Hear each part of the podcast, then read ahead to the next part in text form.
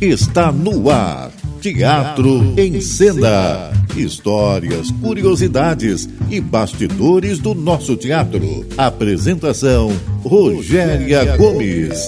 Sempre um grande artista convidado aqui na Roquete Pinto, a rádio que liga o Rio.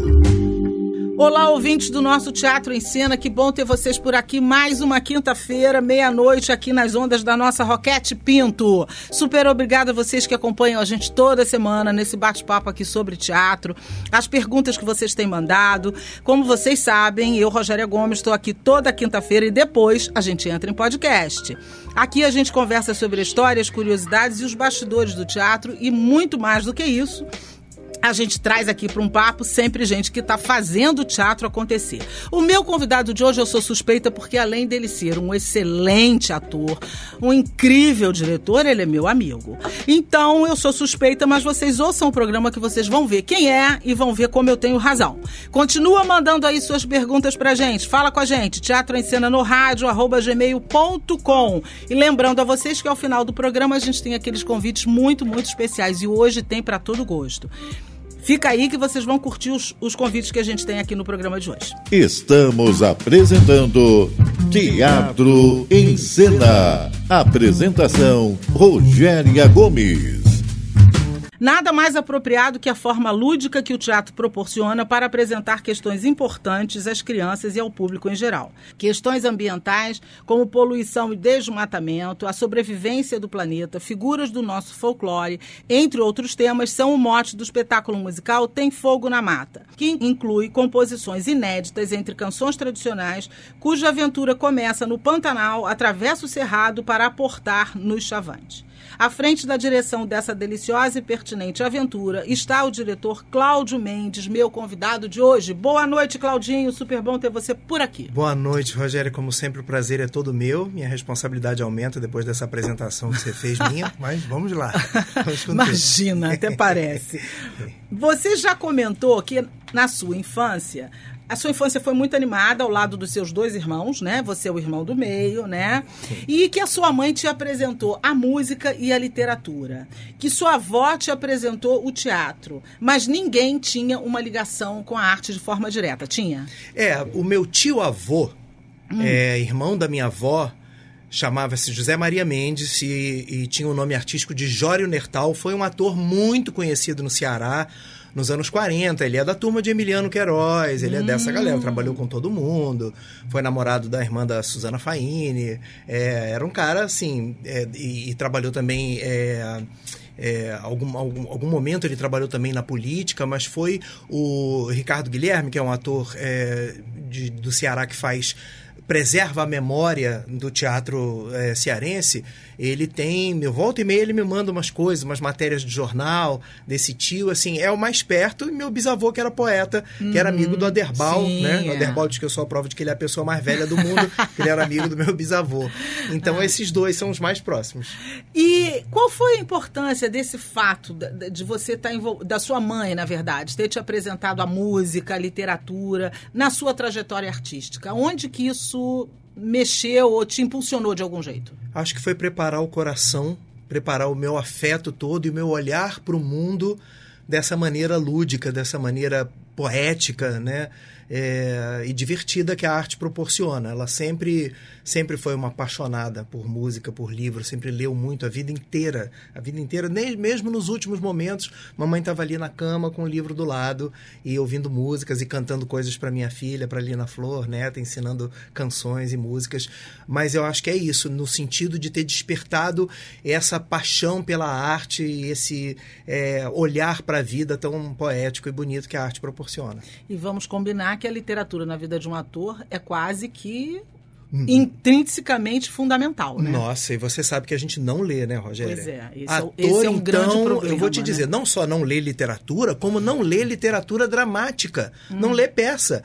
E diz é um erro que crasso, talvez né? não leiam nem as peças que fazem inteiras, né? Leiam o seu, as Só suas, o seu personagem. O seu personagem, suas deixas, né? E tudo bem. Que era assim que se fazia antigamente, é. né? Houve uma época do teatro em que se decorava Porque só né? ponto, a deixa né? do outro, né? Por causa e, do ponto. E, e por, também por causa do ponto. Mas é, é uma coisa né, um procedimento equivocado demais. Ah, né? totalmente. Imagina que você não vai é. embarcar justamente o grande barato é você embarcar no universo, naquele uhum. mundo que o autor criou, né? E mais do que isso, compreender o mundo o entorno. e o entorno, o mundo que proporcionou aquela literatura, né? E eu não consigo entender muito bem um artista, vamos dizer de uma forma mais completa, que não tenha referências. É. Como é que você não vai ter referência, né? É, você vai estar claro. tá fazendo um espetáculo sem ter referência, assim, fica esquisito, né? Não, não, não, não dá liga, não né? Não dá liga. Você também já comentou que sua avó te levou a sua primeira peça de teatro. Você lembra qual foi a peça e aonde foi? Mas é claro que lembro. Chamava-se Histórias de Lenços e Ventos, ah. do grupo Vento Forte, dirigido pelo Ilo Crulli, no Pilotis do Museu de Arte Moderna.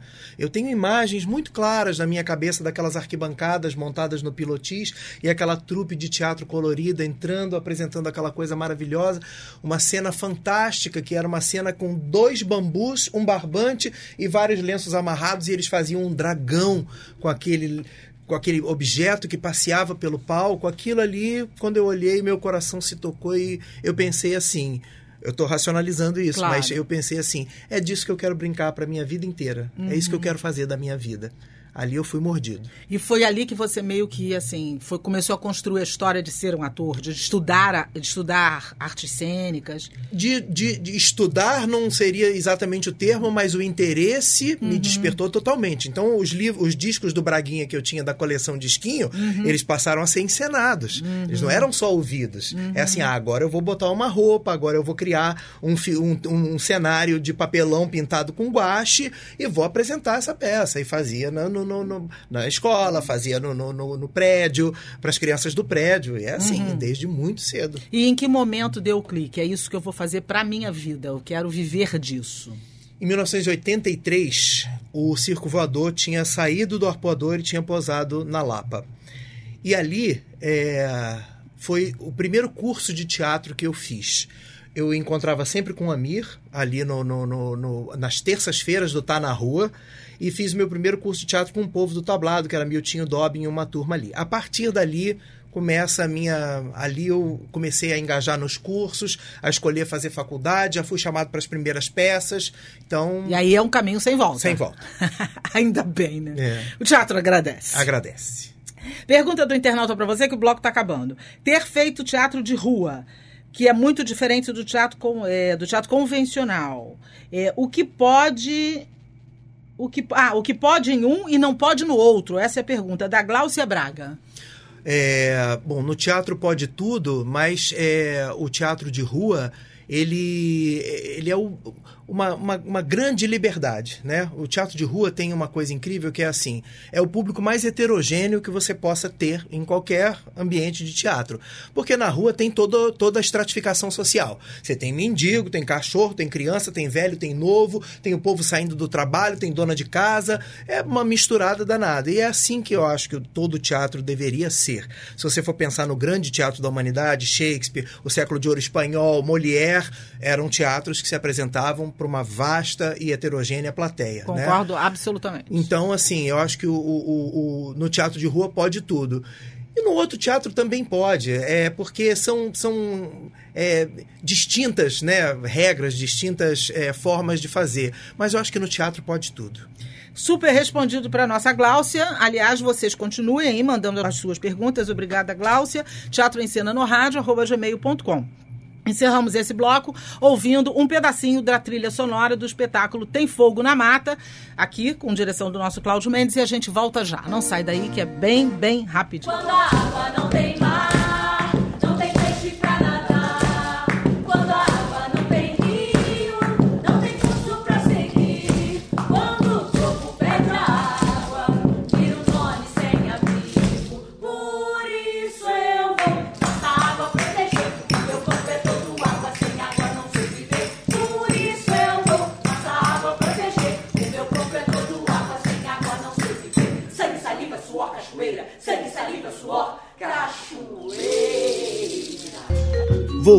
Voltamos a apresentar Teatro em Cena.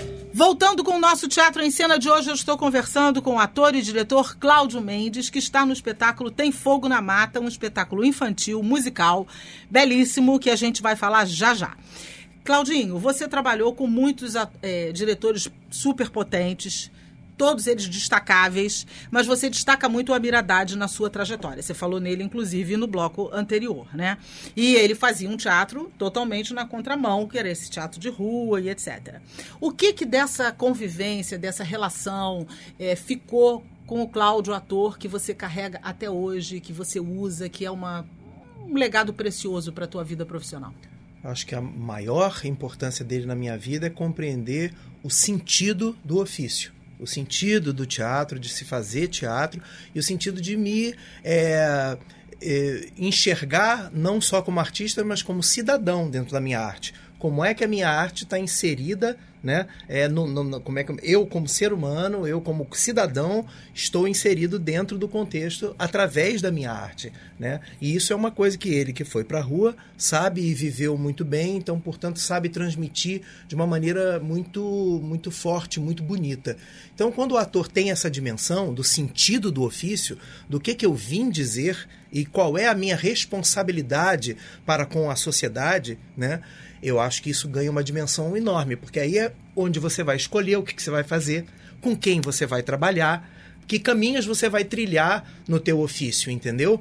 Para não sair fazendo qualquer coisa, para não ficar só atendendo ao mercado, para você ter sempre alguma opinião sobre o que você está dizendo, para você poder se expressar sempre inteiramente, integralmente, né, com as suas opiniões, com as suas ideias sobre o mundo, sobre a vida, sobre o ser humano. Então essa é a grande contribuição dele, porque ele tem esse olhar e sabe transmitir como ninguém. E de certa forma essa forma de fazer e entender o teatro desglamoriza a profissão é, com esse glamour que as pessoas acham que o teatro tem ou que o artista tem? É, nesse sentido, sim, da glamorização como a mídia hoje em dia impõe, completamente. O trabalho dele é justamente esse: é o de é, tirar a carapuça, quebrar né, a, a, essas amarras né, que são impostas pelo mercado, pela mídia e tudo mais, é, e construir Sim, aí sim uma, uma, uma, ideia mais profunda de artista, uma ideia mais profunda de ator é, integrado no seu tempo. Então, totalmente desglamorizado. Embora ele seja o, o, diretor que mais diz da importância do ator, da importância do ator no mundo, da importância. Ele diz sim, mas aí ele está falando do ofício. Ele está falando do ofício, que não está é falando desse glamour é. que você está dizendo, é. que é esse glamour imposto. Não é? E que as pessoas muitas vezes começam a profissão correndo atrás disso. Buscando isso. E né? não o ofício em si. Né? completamente. É claro que em algum momento elas ou desistem ou se estrepam, É. mas de qualquer forma É, é. é por aí, né? É. Você foi um público desde cedo. Você contou aí que foi ao teatro com a sua avó e começou. Ter sido público por um bom tempo ajudou, colaborou no teu ofício? Nossa, completamente. Eu, desde muito cedo, eu, é, a primeira peça de teatro adulto que eu vi foi a Ópera do Malandro. Eu tinha 10 anos de idade, 78 no teatro ginástico. Porque meu pai e minha mãe tinham muito interesse em teatro. É, embora ele fosse taxista e ela funcionária pública, eram pessoas que usavam parte do seu orçamento para dedicar aí ao teatro. Iam mais ao teatro do que ao cinema. Então eu vi muita coisa junto com eles. A gente chegava aquela campanha da Kombi do Val Teatro no final do ano, era a gente filas e filas na Cinelândia. E era muito comprar- legal aquilo, né? Muito legal. Para É. comprar ingresso para ver tudo. E a Aham. gente ia ver todas as peças possíveis. E claro, imagina, é, eu vi muito Domingos, eu vi muito Amir, eu vi muito Aderbal, eu vi muitos grandes atores também, Marília, sim. Nanini, todos esses foram muito importantes na construção da minha, da minha formação extra, né, a formação acadêmica, extra faculdade e extra os espetáculos que eu fiz, né? A coisa de assistir é muito importante. E que teatro. bom que os seus pais tinham esse olhar, né? Nossa. Isso é mar... Eu também sou fruto da minha mãe ter sido uma pessoa apaixonada por teatro e a minha memória mais longínqua de, de alguma saída com a minha mãe é indo ao teatro, com três, Ah. dois, três anos, indo para o teatro ver Cabrita Cheirosa e sei lá mais o que. Ela me levava ao teatro toda semana. que então eu barato. comecei a me apaixonar por teatro, por teatro por conta da minha mãe, mas muito garota, muito criancinha mesmo, né? Isso, é uma coisa faz- que eu não sabia, isso explica muito dessa sua paixão incrível que você tem pelo ofício, Rogério. Que legal, bom saber dessa história. É verdade, foi por conta da minha mãe mesmo. O teatro no Brasil, para os atores e diretores, e para quem vive de teatro, na verdade, é praticamente viver na corda bamba, né? Mais do que as outras profissões, um pouco, digamos assim, porque hora você tem trabalho, hora você não tem, às vezes o não tem é um período esticado, né? O que, que você acha que podia ser feito? Qual a parceria que poderia existir para que essas, essa estabilidade fosse mais. é, acontecesse de forma mais significativa para os atores? Eu acho que a primeira de todas é associar cultura e educação. Enquanto a gente não criar esse pilar, a gente não avança para muitos lugares. Porque é, é, todo francesinho ou todo inglesinho sabe quem foi Shakespeare e quem foi Molière. Com 5 anos de idade, você pergunta uma criança na França, ela sabe quem Ela foi mulher. sabe quem foi, sabe Aqui, se você perguntar peças. com 20 anos a um cara que faz teatro quem foi Nelson Rodrigues, talvez é ele não saiba. não saber, o Martins Pena, mas o Nelson Rodrigues talvez saiba, mas se perguntar quem foi Corpo Santo, ou Martins Pena, ou Arthur. Azevedo, Não. talvez não saiba dizer alguém É, que faça teatro. Exatamente. Então, pra você ver onde Imagina é que, quem não faz. como tá distante, né? Então, assim, eu acho que a primeira coisa é, é essa, unir cultura e educação, senão a gente não sai desse lugar. A gente precisa mudar a base, mudar a estrutura, mudar o olhar sobre a coisa. E a outra coisa que é um pouco mais imediata e possível e fácil de fazer e só falta boa vontade é política pública. Política pública coerente, política pública realmente é, direcionada, entendeu? E, e- e, enfim, aprofundada, Continuada. continuada. Porque senão, como é que a gente avança, sai disso? Não Porque sai. senão, numa hora tá, tá rolando uma parceria, daqui a pouco não tem mais Não nada. tem mais? Não, tem- não, aí não tem mais nada, retrocede, é, fica um negócio meio. E aí, o que que estimula você, a vocês no caso, mas aqui, você, a continuar apesar dessa corda bamba? Quando você tá no, no out, como é, que, como é que resolve isso? É só a, a imensa paixão e, assim, não ver sentido né, na vida em nenhuma outra coisa que não seja fazer esse trabalho. Então, assim, eu até durante a pandemia pensei assim, meu Deus, um, um dos sentidos disso é pensar as pessoas assim, as pessoas vão ter que arrumar um jeito de viver do ofício, de fazer de outra maneira, né? É, e, e fiquei achando que ia começar todo mundo a ir pra rua. Vai todo mundo fazer teatro em qualquer lugar. Não tem teatro, tem que ser em lugar aberto, porque não pode, porque tem o vírus, porque tem não sei o quê, né? É, então a gente tem esse sonho de que assim a gente vai sempre avançar, né? é, é, nisso para algum lugar. Mas eu acho que assim o que move sempre é a paixão, a paixão, o amor e a paixão. Que tipo de teatro te interessa fazer? aquele que se comunique com o maior número de pessoas possível e aquele que fale de uma realidade brasileira, de uma realidade atrelada ao sentido de nação, ao sentido de, de povo. Porque eu acho que a nossa cultura, a nossa tragédia e a nossa comédia é tão imensa, é tão poderosa. É, e eu acho que isso é tão pouco explorado. Eu acho que a dramaturgia é, é, é, atual, os, os dramaturgos que apontam pelo caminho, ficam muito ainda no umbigo, me parece, assim, buscando assuntos muito ali dentro de si mesmos e tal, quando a gente tem uma gama imensa, uma história enorme para trás para contar e uma possibilidade futura de, de, de, de, de histórias lindas, né? E isso não é mexido, né? É verdade. Pergunta do internauta para você. Mesmo sendo muito ativo no teatro e um excelente ator, Maria foi seu primeiro monólogo e eu assisti. Como foi a experiência e por que escolheu Maria para ser o seu primeiro, essa primeira experiência? Quem te fala é o Marcelo Lopes, que te assistiu. Ô, Obrigada, Marcelo, Marcelo. que legal, que bom, tenho maior amor por esse teatro, tô doido pra voltar com ele, com Maria por aí. Essa paixão foi despertada por Aderbal Freire Filho. Eu fazia um espetáculo com ele chamado Verão de 1996 e o Zé Maier fazia um personagem que era apaixonado pelo Antônio Maria e citava Antônio Maria. Eu conheci o Maria compositor porque a minha mãe cantava as canções do Maria, mas eu não sabia do Maria cronista, do Maria jornalista. E foi o Aderbal que me entregou dois livros do Maria, que eram único- os únicos que existiam na época sobre ele, feitos depois, né, de que ele morreu. E a minha alma colou na do Maria e eu disse: Meu Deus, eu tenho que botar esse cara no palco. Eu demorei muito, eu fiquei 12 anos botando todos os anos em todos os editais que você possa imaginar e nunca levei nenhum edital. Aí um dia eu decidi que eu ia fazer sozinho, convidei Inezinha e montamos o Maria e foi indicado para prêmio. Tá e três foi anos em lindo, cartaz era um e- espetáculo belíssimo. É. Eu já te disse isso inúmeras vezes, É. recomendei outras tantas, indiquei outras tantas. É realmente maravilhoso. Como você disse, acho que a sua alma colou na É. alma do, do, do Do Antônio, Antônio Maria. Maria. e realmente é um espetáculo incrível. É lúdico, é poético, é, é realmente lindo. E com essa, a gente segue aqui ouvindo mais um pedacinho da trilha de Fogo na Mata. Tem Fogo na Mata e a gente volta já já, não sai daí, que tem o papo aqui continua e vem aqueles convites maravilhosos para vocês no final do programa. A gente volta já já. Um, dois, três,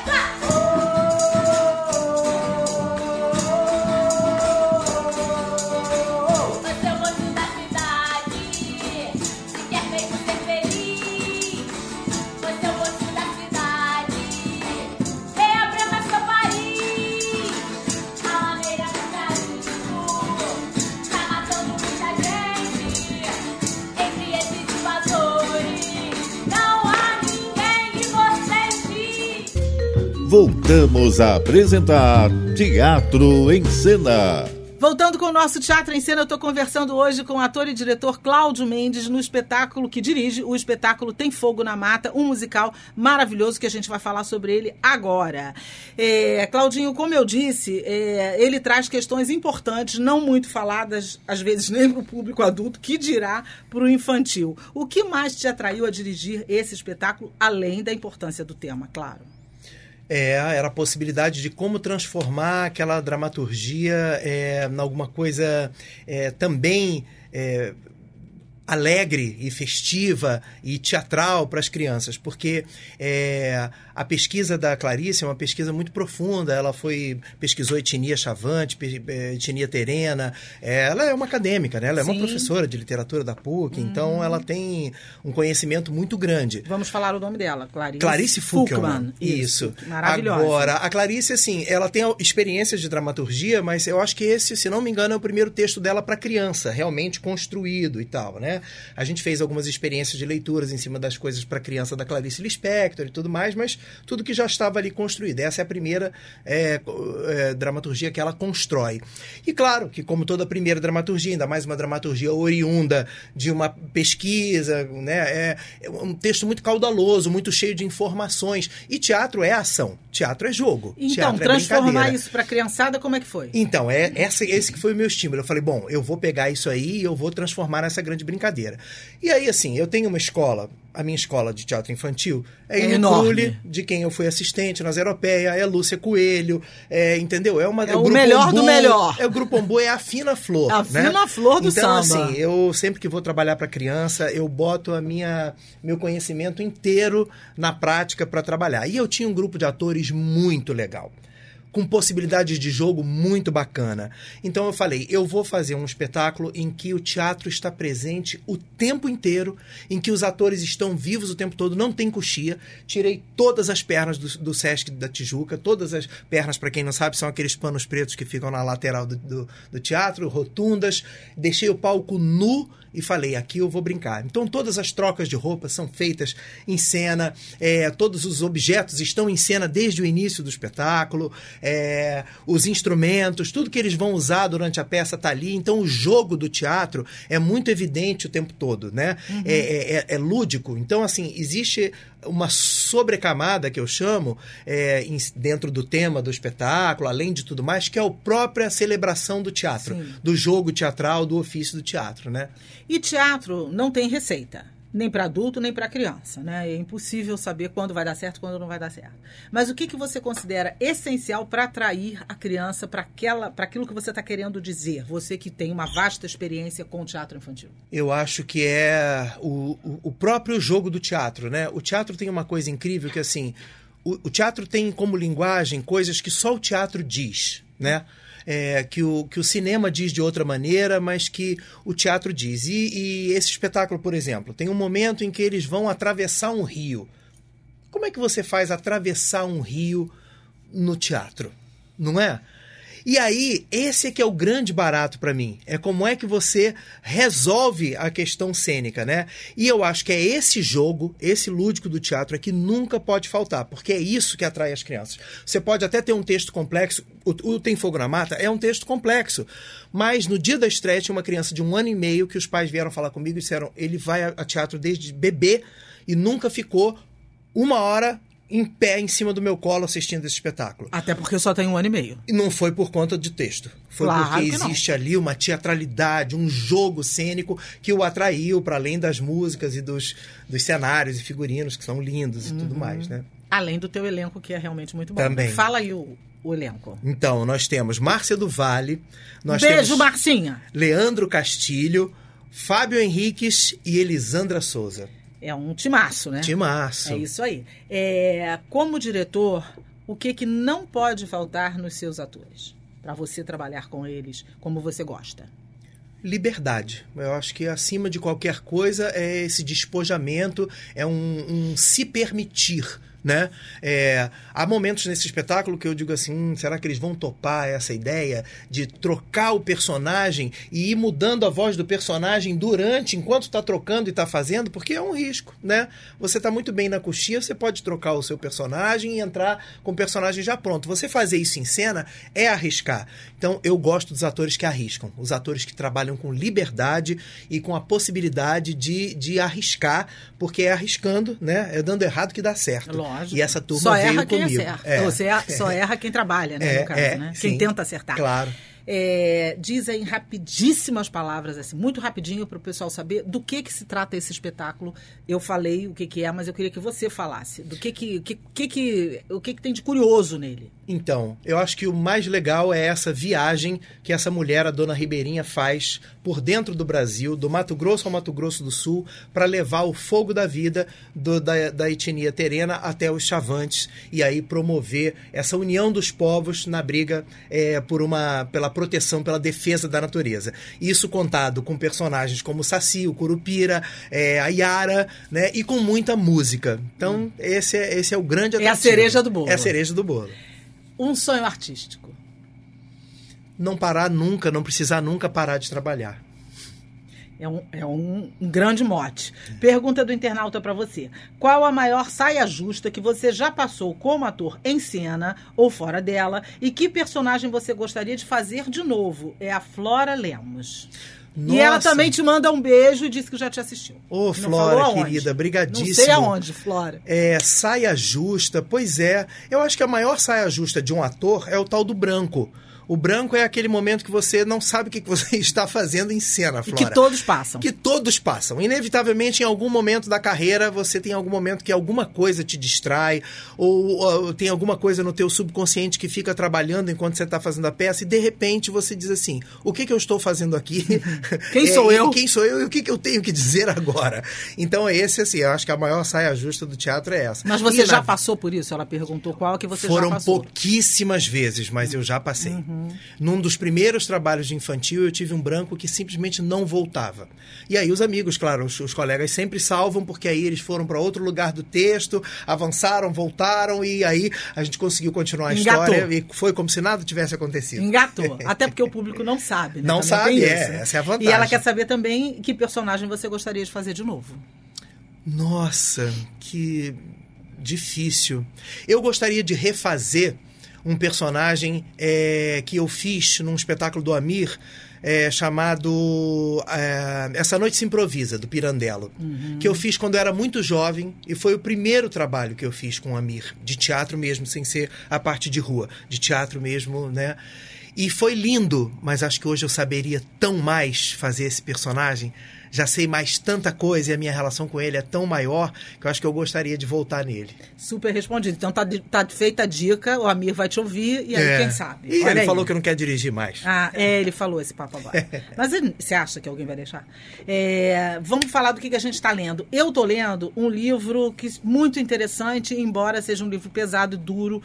Difícil, mas necessário. Chama-se Pedofilia na Igreja. Uau. É, dificílimo, é do Fábio Guzmão e do Jean Paulo Borges. Mas é um livro necessário que se, que se leia, né? Da máquina de livros, chama a editora. É, é um relato muito profundo sobre essa história que, infelizmente, ainda acontece. O que, que você está lendo, Uau. Claudinho? Eu estou relendo O Som do Rugido da Onça, da Micheline Verunski, é, visando né, uma possibilidade de um trabalho aí pela frente.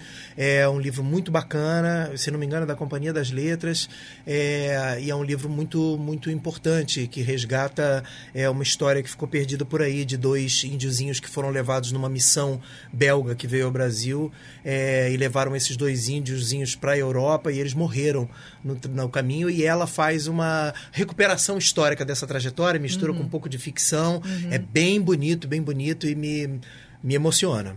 Bacana. Uma peça memorável que você fez ou assistiu? Ai, caramba. Tantas coisas boas que eu vi, mas eu vou ficar no meu querido Aderbal, A Mulher Carioca aos 22 anos, que foi um espetáculo que me mexeu profundamente com estruturas minhas como ator e, e que eu acho que assim é uma referência importante na minha carreira. Eu assisti, sabia? No Glaucio Gil. Era um Exatamente. espetáculo de quatro horas. Quatro cinco horas. seja, Quatro horas e- e pouco, tal. tinha Você podia, inclusive, sair e Isso, voltar tinha um intervalo de dia. meia hora que você É, podia- Era podia sensacional. sair isso. jantar, Eu é, fui com a é. minha irmã, a gente foi um dia e teve no primeiro dia, ela falou, ah, não vou ficar não. Aí a gente voltou, aí no outro dia a gente voltou e é, foi no é, Glaucio Gil. Pra você ver. Agora chegou a nossa hora da dica da semana. A minha dica vai para o espetáculo Cartas para Gonzaguinha, que está no Teatro Riachuelo, é, às 8 da noite. Cartas para Gonzaguinha. A sua dica qual é, Claudinho? A minha dica, corram, porque está acabando esta semana. Olga e Luiz Carlos, uma história de amor no Sesc Copacabana. É projeto lindo do Silvio Tender, dirigido pela Isabel Cavalcante, com Júlia Adrião, Mariana Maquinive e Vera Novelo. Uma beleza as cartas de amor trocadas por Olga e Luiz Carlos enquanto cada um estava na prisão. Lindo, lindo, lindo espetáculo. É, concordo absolutamente, recomendo muitíssimo e já indiquei aqui. Oba! é um espetáculo Ai, que bom. maravilhoso, realmente maravilhoso. Pra quem não sabe, a Mariana é a esposa do Cláudio. E está bela em cena. É. um espetáculo realmente maravilhoso.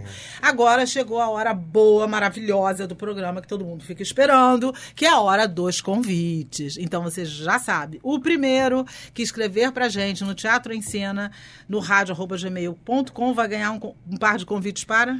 Para assistir Tem Fogo na Mata no Sesc Tijuca nos dias 8 e 9, é, sendo que no dia 9 a gente ainda vai fazer uma sessão extra às 11 horas da manhã e, e umas 4 da tarde, que é o horário normal, e depois o último final de semana, 15 e 16, quando acaba a nossa temporada aqui no Rio, é, e também no dia 16, domingo, a gente também faz às 9 e às 16 horas. Às 9 ou às 11? Eu falei 9? Falou. Perdão, 11 horas. 11 e 16. 11 e 16. Beleza, então nos dom- no- aos domingos, gente, 11 e 16 no Sesc Tijuca. Sesc Tijuca. Na Barão de Mesquita. Isso, 569, se não me engano, é o número. E é perto do metrô, é bom que a gente Pertíssimo, diga. dá pra ir, 10 minutinhos do metrô. Beleza. E o segundo vai ganhar 80, a década do Vale Tudo, o musical. O terceiro vai ganhar 80, a década do Vale Tudo. E o quarto vai ganhar King Kong Fran, que está no SESI. Então tem convite pra todo mundo. Escreve aí pra gente, teatro em cena no rádio, arroba gmail.com. Cláudio, quero te agradecer muito sua presença no programa. Como sempre, é muito bom conversar com você, ouvir a sua história, que é um, assim, é, como eu costumo dizer, pra gente que vive nessa batalha da pesquisa, da dramaturgia e tal, é um bálsamo a gente te ouvir. E É. ter uma pessoa com a sua capacidade, com o seu talento, com a sua entrega. Obrigada, meu querido, eu que por te estar aqui. agradeço porque você é dessas pessoas raras, é, de- apaixonadas pelo teatro e uma pessoa que sabe conduzir porque viu muito e, e, inclusive faz teatro, enfim, e, e- e a gente é, percebe o quanto você aprofunda as suas questões. Essa oportunidade é sempre muito boa, eu agradeço demais. Agradeço aos teus ouvintes, agradeço a todo mundo, obrigado pela atenção. Você que é muito especial. Obrigada por ter vindo. Te desejo imenso sucesso nesse espetáculo, em todos os que virão, que eu espero que não sejam poucos, né? E que você volte por aqui toda vez que tiver uma novidade para contar pra gente, tá Eu bom? vou, é, virei. É isso aí. E eu quero agradecer aos nossos técnicos, ao Bruno que nos acompanha, à nossa produção, aos nossos parceiros e a você ouvinte, que é a razão da gente estar aqui toda semana, quinta de quinta para sexta, meia-noite. Boas da Cultura, com Rogéria Gomes, aqui na Roquete Pinto. Boas da Cultura. Olá, minha gente querida, ouvintes da nossa Roquete Pinto. Eu, Rogéria Gomes, estou passando aqui para trazer para vocês as boas da cultura. Agora nós estamos no ar toda quinta-feira às seis da tarde com o Boas da Cultura. Tem dica para todo gosto, inclusive atrações gratuitas. Então você já sabe, pega o bloquinho, o celular, qualquer coisa que você puder para anotar tudo que tem de super bacana que a gente vai falar aqui agora. E se você perder, vai lá no podcast do Teatro em Cena que você encontra todas as dicas. E hoje eu vou esperar vocês no programa que tá maravilhoso. Hoje, quinta-feira, meia-noite, aqui na Roquete Pinto. Já já eu te falo quem vai estar comigo. Vamos às boas! Musical Cazuza para o Dia Nascer Feliz. Abre o Festival Cefetem, de teatro musical Nossa História através dos musicais, que traz à cena a trajetória artística e pessoal de Cazuza, que figura entre os maiores artistas da sua geração. O musical relembra, além de sua trajetória, seus grandes sucessos. Sábados e domingos às 16 horas e no próximo final de semana, na sexta-feira às 20 horas e sábado e domingo às 16, no Teatro Riachuelo, na Rua do Passeio 38, Cinelândia. A Academia Brasileira de Letras inicia o quinto ciclo de conferências do ano Poesia e Biografia, com apresentações sempre às terças-feiras, às quatro da tarde, sob coordenação do acadêmico e escritor Rui Castro. Entre os palestrantes estão o acadêmico Ivan Marques, que vai falar sobre João Cabral de Melo Neto. Leia Gouveia, de Cecília Meirelles, e Humberto Werneck sobre Carlos Drummond de Andrade, encerrando o ciclo. Os debates acontecem no Teatro da BL e as inscrições são pelo link www.even3numeral.com.br barra biografia traço gular com dois L's. A BL fica na Avenida Presidente Wilson 203, no centro. É gratuito. Espetáculo Elefante para o público infantil que realiza um jogo de sombras e luzes e projeções proporcionando experiências lúdico-sensoriais através de um cientista curioso que investiga a viagem de um elefante que se separou de seu grupo em busca do sonho de conhecer o mar. Em cena, o ator e idealizador Flávio Souza, com direção de Denise Stutz. Sábados e domingos, às quatro da tarde, no Espaço Cultural Municipal Sérgio Porto, na Visconde Silva, sem número, no Maitá com idealização texto e atuação da atriz Teresa Seiblitz, a peça Caranguejo apresenta a figura de uma andarilha que é atravessada por múltiplas vozes, desde uma voz como um locutor ou outra completamente diferente, lendo notícias ou até mesmo de um radialista, permitindo levar essa mulher a um limiar entre o humano e o crustáceo de quinta a domingo, às sete da noite, na sala multiuso do Sesc Copacabana. Domingos Ferreira, 160, Copacabana. Exposição Resistência Retiniana, iniciativa e curadoria do cineasta Silvio Tendler. Apresenta obras do artista visual Vina Tini e dos fotógrafos João Roberto Ripper e Antônio Scorza. A ideia passa em criar um labirinto de memórias com o que vemos e sentimos em nossos percursos da vida. No Sesc Niterói, até o dia 8 do 7, no próximo sábado, portanto, de 9 às 17 horas. Na rua Padre Anchieta 56, São Domingos, Niterói. King Kong Fran, uma irreverente reflexão sobre o machismo e os estereótipos do gênero, através da personagem Fran, com a atuação, idealização e dramaturgia de Rafaela Azevedo e direção de musical de Letrux. Segundas e terças, às sete da noite, no SESI do Centro, Avenida Graça Aranha, número 1. Cartas para Gonzaguinha, ou musical, traz o público questionamento sobre a famosa canção O que é a Vida, de Gonzaguinha, além de inúmeros sucessos da carreira do cantor e compositor, com texto de Tiago Borges, direção de Rafael Amado e direção musical de João Bittencourt, que é o idealizador do espetáculo. No elenco, Marcelo Alvin, Isis Botelho, Paula Sandrone, Matheus Faisal, entre outros. Eles estão nesse no próximo final de semana, sábados e domingo, às 8 no Teatro Riachuelo, Rua do Passeio 38, Cinelândia. O Madureira Shopping tem uma programação especial pré-criançada nos domingos de julho, com atividades também para as famílias, apresentando oficinas, teatros, jogos, entre outros. Para participar, basta resgatar o ingresso no aplicativo do Shopping, que fica na Estrada do Portela, 222, Madureira. O grupo de dança SAT apresenta o espetáculo Degraus, que utiliza escadarias públicas para experimentações do corpo em situação de risco, queda e fracasso. Dessa vez, o premiado grupo se apresenta de quinta a domingo, sempre às seis da tarde, na escadaria da Câmara dos Vereadores, que fica na Cinelândia. E se você quiser falar com a gente, teatro e cena no rádio, arroba gmail.com. Estou esperando as suas perguntas e a sua participação. Gente, encerrando o Boas de hoje, eu quero convidar você para o programa que vai ser hoje, meia-noite. Eu vou conversar com o ator, diretor Cláudio Mendes, um cara top das galáxias. É o meu convidado dessa noite. Eu estou esperando vocês. Eu estou ansiosíssimo por esse papo, esperando vocês hoje, meia-noite, para essa incrível conversa com a Rogéria, que é uma mulher que sabe tudo de teatro e tenho certeza que terão perguntas perguntas maravilhosas que vocês vão adorar saber tudo que ela perguntar. E a gente vai falar sobre o Tem Fogo na Mata. Então eu tô esperando vocês. Até lá. Antes de terminar o programa, eu quero mandar um imenso beijo pro meu querido Amir Haddad. Falamos muito nele hoje no programa e ele está completando aniversário essa semana e tem um festival em homenagem ao aniversário dele. E semana passada eu falei de Sérgio Brito, que estou, estou relendo a biografia dele.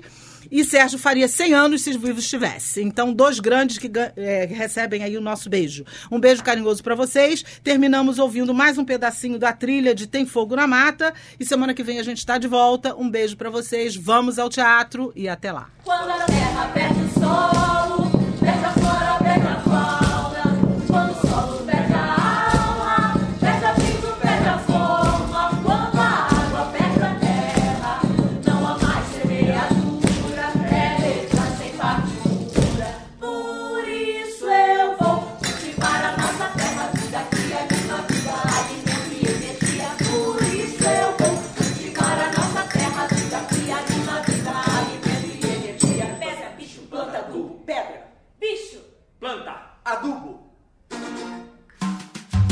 Você ouviu Teatro em Cena. Apresentação Rogéria Gomes. Aqui na Roquete Pinto, a rádio que liga o Rio.